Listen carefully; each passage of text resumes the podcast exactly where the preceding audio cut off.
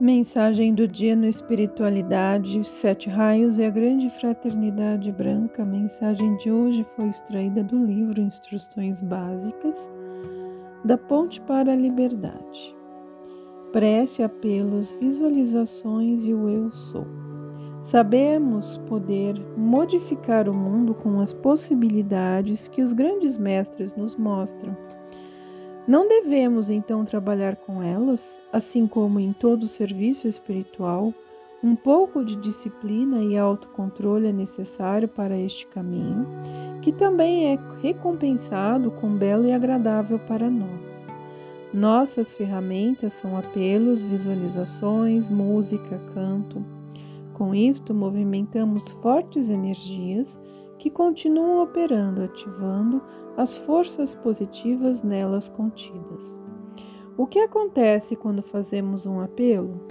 Quando dizemos eu sou, ou em nome do meu divino eu sou, assim começa a maioria de nossos apelos. Nós estabelecemos o contato com sua elevada vibração e força criadora. O mestre Saint Germain diz a respeito: Nada pode abençoar e tornar uma pessoa tão feliz como a consciente compreensão do sentido destas palavras criadoras. Eu sou.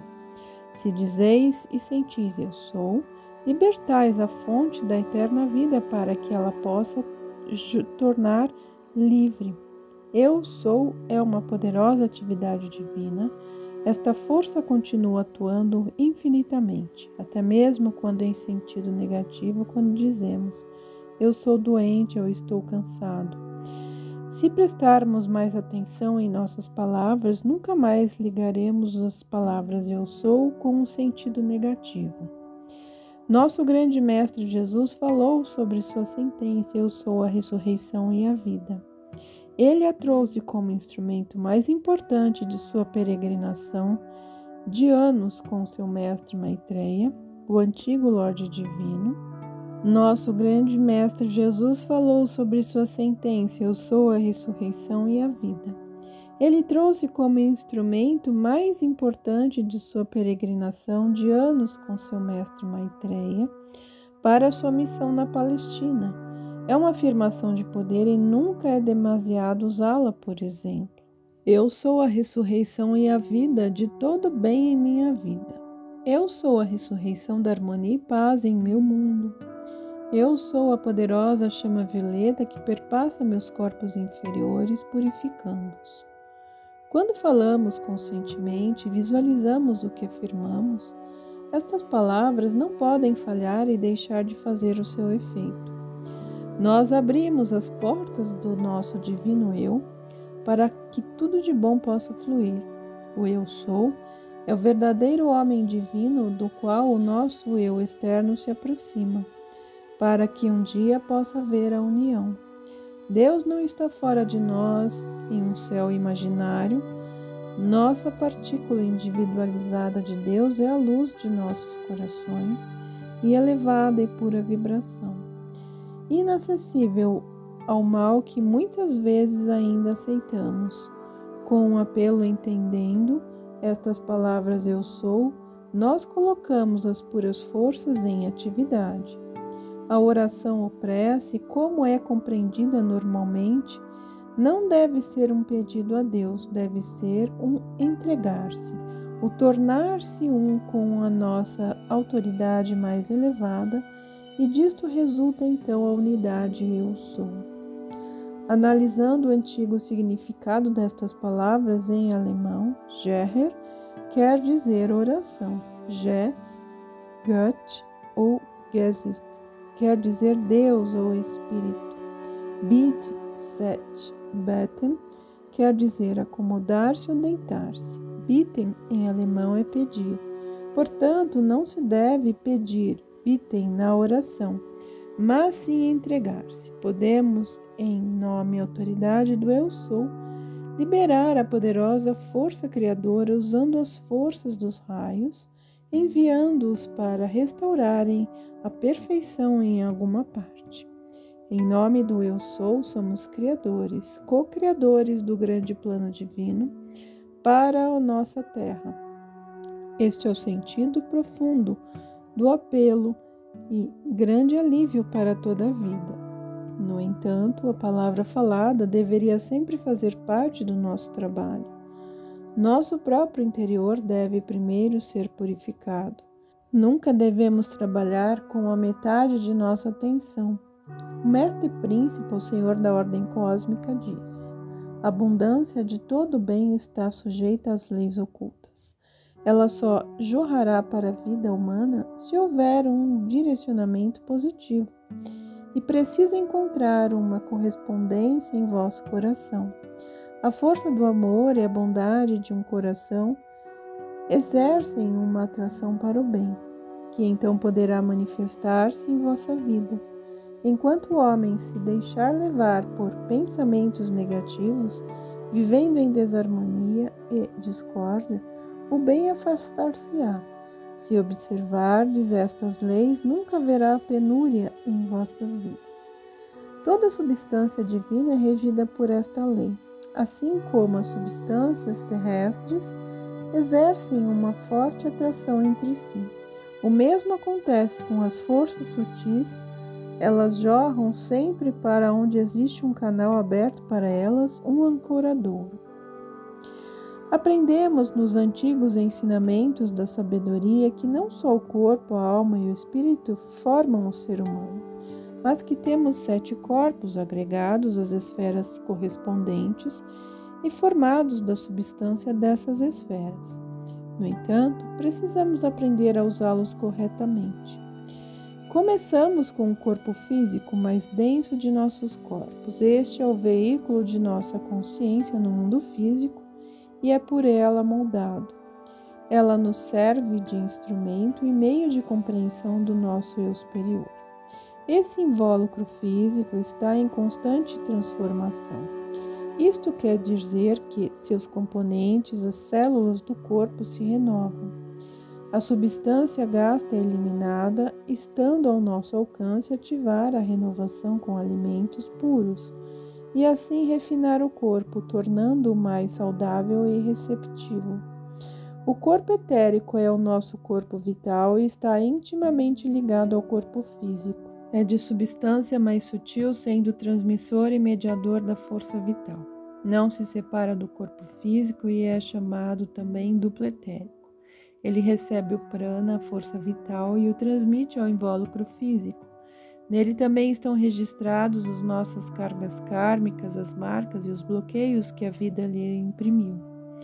O seguinte é o corpo astral, o corpo do sentimento. O nome já indica a sua função. Ele carrega os nossos sentimentos, nossos desejos e ambições, tudo que pertence à nossa natureza inferior. Temos que purificá-lo no decorrer da nossa evolução e com isto torná-lo sensível aos impulsos mais refinados e sutis do nosso verdadeiro ser e ao mundo de luz. Quanto mais eliminarmos as substâncias grosseiras que se acumularam através da cobiça e desejos vis, e o refinarmos com ideias e sentimentos mais puros, através da evolução e da nossa capacidade de amar, tanto melhor instrumento ele será para nós Assim como o corpo etérico transpassa o corpo físico, o corpo astral também transpassa os dois, físico e etérico. Durante o sono, o corpo astral e a nossa consciência deixam o invólucro físico. No ser humano pouco desenvolvido, ele paira um pouco acima do corpo físico, mas ao ser desenvolvido espiritualmente, ele permanece alerta em sua atividade ao mundo astral. Nós trazemos a lembrança parte da visão do sonho ou conhecimento que pode infiltrar-se diretamente na consciência externa. O homem de evolução mais elevada domina totalmente o corpo astral e viaja com ele conscientemente pelos planos astrais para ajudar e entrar em ação. Sua consciência não sofre interrupção pelo sono. O corpo astral do homem não desenvolvido é indefinido nos seus contornos e em geral escuro com cores desagradáveis. Um corpo astral bem formado em cores claras e vivas distingue o homem que já conseguiu um degrau mais elevado na evolução. assim como as diversas condições sutis, também chamadas planos, consiste de variadas vibrações, os nossos corpos invisíveis são respectivamente adaptados a ela. Cada um dos sete planos aos quais pertencem os nossos sete corpos possui sete degraus que representam diferentes vibrações. Isto pode ser observado principalmente no plano mental, onde os princípios mais elevados se separam dos inferiores. Os quatro degraus inferiores do plano mental determinam-se região dos pensamentos concretos e os três degraus mais elevados constituem o plano do pensamento abstrato, também chamado plano causal. Outra denominação é plano mental inferior e superior. O inferior comporta os pensamentos que envolvem o nosso mundo material, o nosso bem-estar e a vida externa. A este plano pertence o nosso corpo de pensamento, que é fortemente ligado ao corpo do sentimento, pois em nossa consciência normal e desperta, pensamento e sentimento estão interligados. O intelecto pertence ao quarto degrau inferior e age, por assim dizer, como filtro para todas as ideias e pensamentos sublimes que dos mundos mais elevados deverão alcançar-nos. Como na maioria dos homens, o intelecto não está desenvolvido na direção do pensamento mais elevado. Todas as grandiosas e lindas ideias que deveriam servir à humanidade ainda não podem ser percebidas em um homem mais evoluído, ele age em consequência de sua vibração mais refinada, como instrumento do eu superior à alma e vibra em forte unidade. Com o crescimento progressivo, ele é organizado com mais acerto e a qualidade da inteligência pode manifestar-se com mais clareza e pureza. Ele transpassa os corpos já mencionados e os envolve em uma aura irradiante. O pensamento criativo imprime-lhe mais distinção e o faz inacessível a vibrações baixas, excepcionalmente se a pessoa estiver eliminando as ideias negativas. Para sublimar a substância do corpo mental ou do ato pensamento, tornando-o receptivo a vibrações mais elevadas, temos que eliminar as vibrações grosseiras. Assim como o corpo físico e a formação de novas células e a eliminação das usadas é constante, a estrutura do corpo do pensamento se modifica com a aceitação de ideias mais elevadas. Assim, aos poucos se torna receptivo para tudo que vem do mundo da luz. E nós nos tornamos independentes dos desgastados hábitos de pensamento que, em parte, têm nacionalidade e fazem parte do país em que nascemos. Todo mundo de pensamentos das nações está impregnado dessas aversões, influenciando os que ali vivem só é possível o desligamento através do pensar consciente preenchido com ideias construtivas e boas. Os três planos mais elevados do mundo do pensamento, plano causal, só contém vibrações puras. Neste plano, o inferior não tem possibilidade de existência. As vibrações são altamente elevadas e nada negativo pode penetrar. O corpo causal na maneira e na maioria da humanidade, ainda não está desenvolvido, porquanto ela se ocupa principalmente com os pensamentos externos.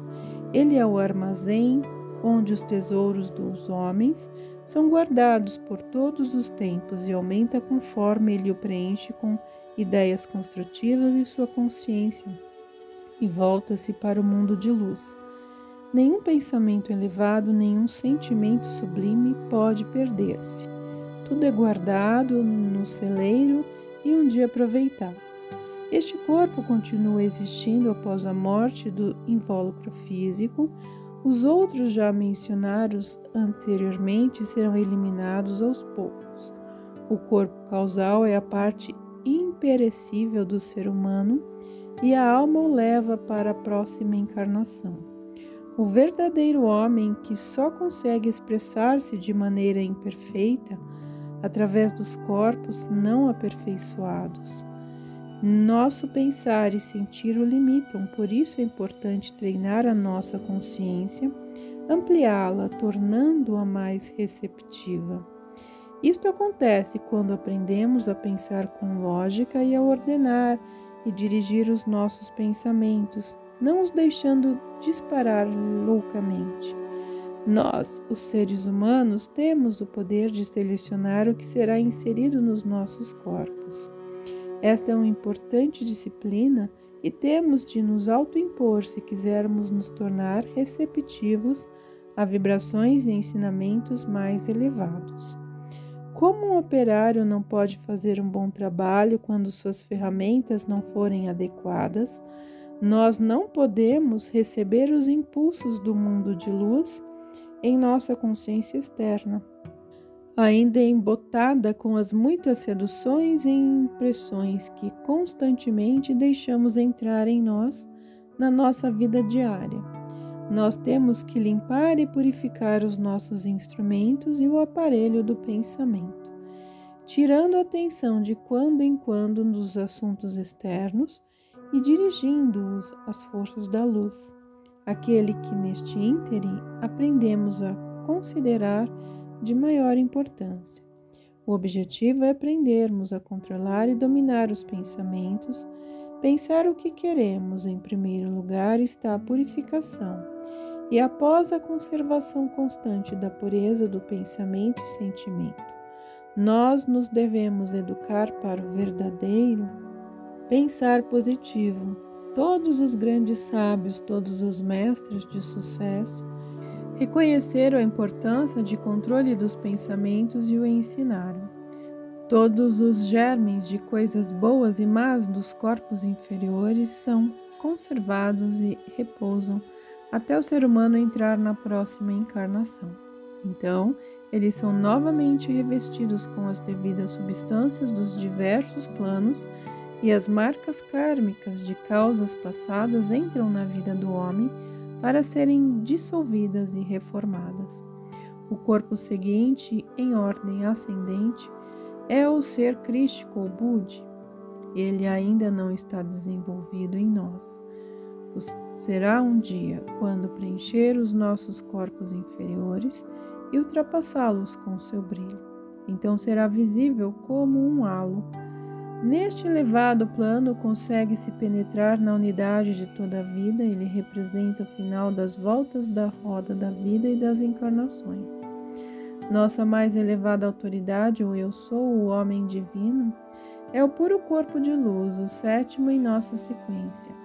É a presença divina que os mestres ascensionados realizaram, a vibração mais elevada com a qual encontramos a nossa evolução na Terra. Ainda temos um longo caminho pela frente para alcançar esta elevada meta, mas com a ajuda dos ensinamentos que agora recebemos dos mestres, nossa peregrinação poderá ser substancialmente abreviada.